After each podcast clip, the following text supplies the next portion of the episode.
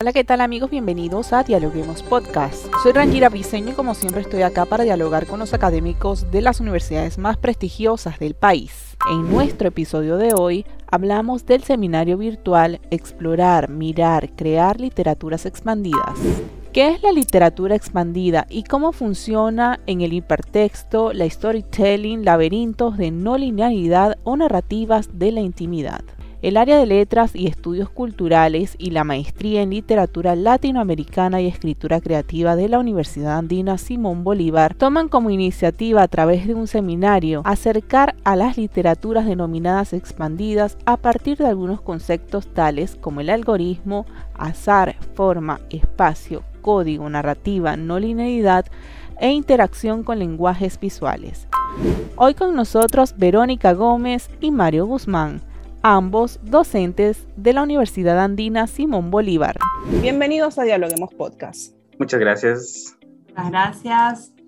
Vamos a iniciar hablando en contexto. Un seminario virtual, explorar, mirar, crear literaturas expandidas. ¿Por qué? Bueno, nosotros eh, con Mario tenemos una materia que se llama Escrituras Expandidas y mm, eh, Nuevas Tecnologías eh, en, una de las maestrías que ofrece la Andina de Ecuador con eh, mención en escritura creativa.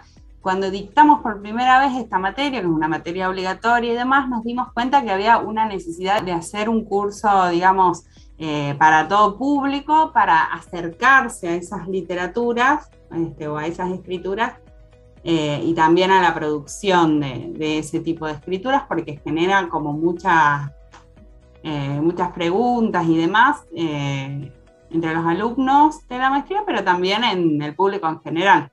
Y hablando de esto, ¿qué es la literatura expandida, Verónica? Eh, la literatura expandida, em, a ver, nosotros llamamos, digamos, escrituras expandidas en sentido amplio para también involucrar eh, no solo la, producción de literatura, sino también la lectura de este tipo de literatura. Es una literatura eh, nacida digital, o sea que no, no trabajamos necesariamente con un PDF, con la linealidad que implica eso, eh, o, con, dispositivos como puede ser un Kindle o así, que, que, lo que hacen es como reproducir el objeto libro en un soporte digital, no es la digitalización de la literatura, sino otro tipo de literatura que nace digital, interactiva, con piezas como con muchos recursos y otros lenguajes, o sea, sonoro, em, eh, visual, eh, cinético, etcétera, y también em, fundado en la, programación muchas veces, ¿no? En, en lenguajes de programación de código. Mario, ¿nos podías eh, colocar un poquito en contexto por qué no se debe confundir este tipo de literatura expandida con la digitalizada? Porque, como, como Verónica mencionaba, eh, los dispositivos como Kindle, etcétera, reproducen el, formato libro en simplemente un, formato digital. Lo que nosotros queremos hacer en este taller es pensar, no solo pensar la literatura de manera diferente, sino también eh, accionarla a través de, otras herramientas, ¿no? de dispositivos técnicos diversos. Es decir, cuando, cuando empiezas a, trabajar con otros materiales, como puede ser el código o, distintos sensores, eh, o, incluso una no linealidad eh, bastante propia de la, del Internet,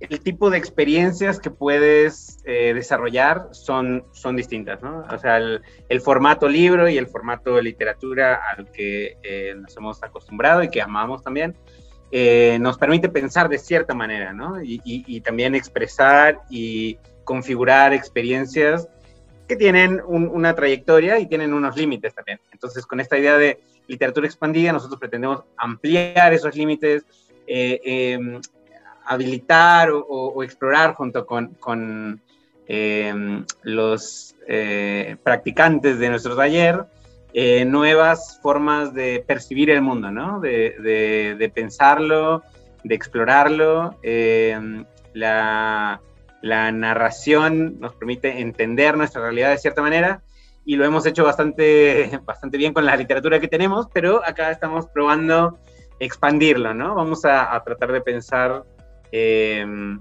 de, maneras diversas ahora, ¿no? De, explorar nuestras percepciones y nuestras formas de ver el mundo.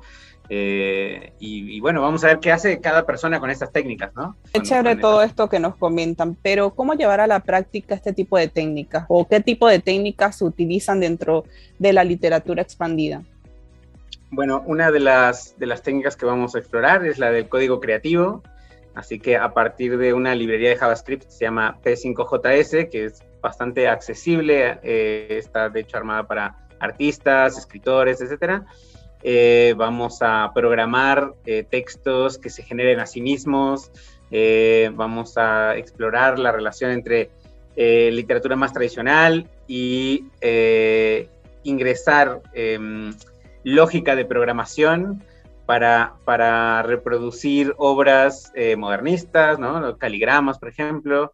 Eh, vamos a hacer un bot de Twitter eh, que te permita automatizar textos y también explorar esta, estas formas de interacción en las redes sociales a partir de, de, tus propios textos. Vamos a generar historias interactivas no lineales a partir de Twine, que es una herramienta también eh, abierta, open source, que, que permite generar em, sí, narrativas no convencionales. Eh, actualmente se usa bastante para explorar, por ejemplo, eh, tiempos narrativos veloces, ¿no? O, o elementos justamente en la, para la maestría estamos trabajando en la tesis de una, de una estudiante que, cuya historia tiene distintas vertientes, ¿no? Hay como cinco o seis recorridos posibles que después pueden volver a, conectarse entre sí y es muy difícil hacer eso o, participar de esa experiencia en una literatura, por ejemplo, libro, en donde puedes ir solo girando las páginas en un sentido, ¿no? Es un poco lineal. Hay experimentos que, trabajan sobre la no linealidad, pero acá puede explorarse eh, junto con elementos multimedia, audio, video, etcétera. Entonces, va a ser un recorrido interesante. Eh, a eso, solo quería agregar a lo que dijo Mario recién, que me parece interesante también para pensarlo y para invitar a quienes estén interesados en el curso.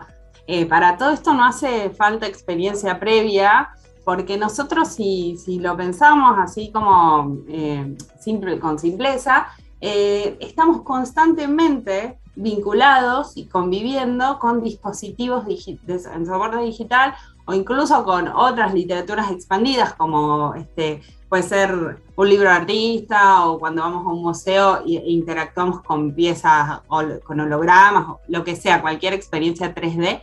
Eh, tenemos, o sea, cuando vamos al cine nos ponemos este, los anteojos de esos 3D o lo que sea, lo que quiero decir con esto es que nosotros estamos constantemente vinculados porque nuestra vida está colonizada por dispositivos eh, que, eh, donde tenemos que interactuar constantemente y lo tenemos que hacer eh, de forma con lenguaje, con distintos lenguajes. Interactuamos también con lenguaje visual constantemente. Entonces me parece que eso es interesante porque eso ya nos da cierta experiencia en la vida cotidiana y lo que nosotros venimos a aportar es decir, cómo podemos hacer una exploración ahí eh, pero desde este, una, como un marco literario, si se quiere, ¿no? O sea, cómo pensar ahí la literatura, qué preguntas se puede hacer la literatura ahí.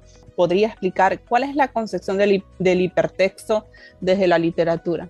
Y respecto del hipertexto, bueno, la forma de hipertexto es una forma bastante temprana de lo que hoy conocemos como literatura digital. También vamos a ver algunas cuestiones de la historia o dónde, dónde podríamos este, em, eh, colocar o posicionar estas literaturas o estas escrituras expandidas en toda una historia, ¿no? en, una tradición. Eh, y, en esa tradición encontramos el hipertexto ya, ayúdame vos Mario, pero a fines de los 80, 90 ya encontramos como grandes hitos hechos con hipertexto este, de, de obra, de piezas, de pioneros o pioneras, eh, y después eso se fue como, también fíjate que está en todas partes el hipertexto ahora, o sea, ya estamos acostumbradísimos a linkear y ya nos parece una práctica común.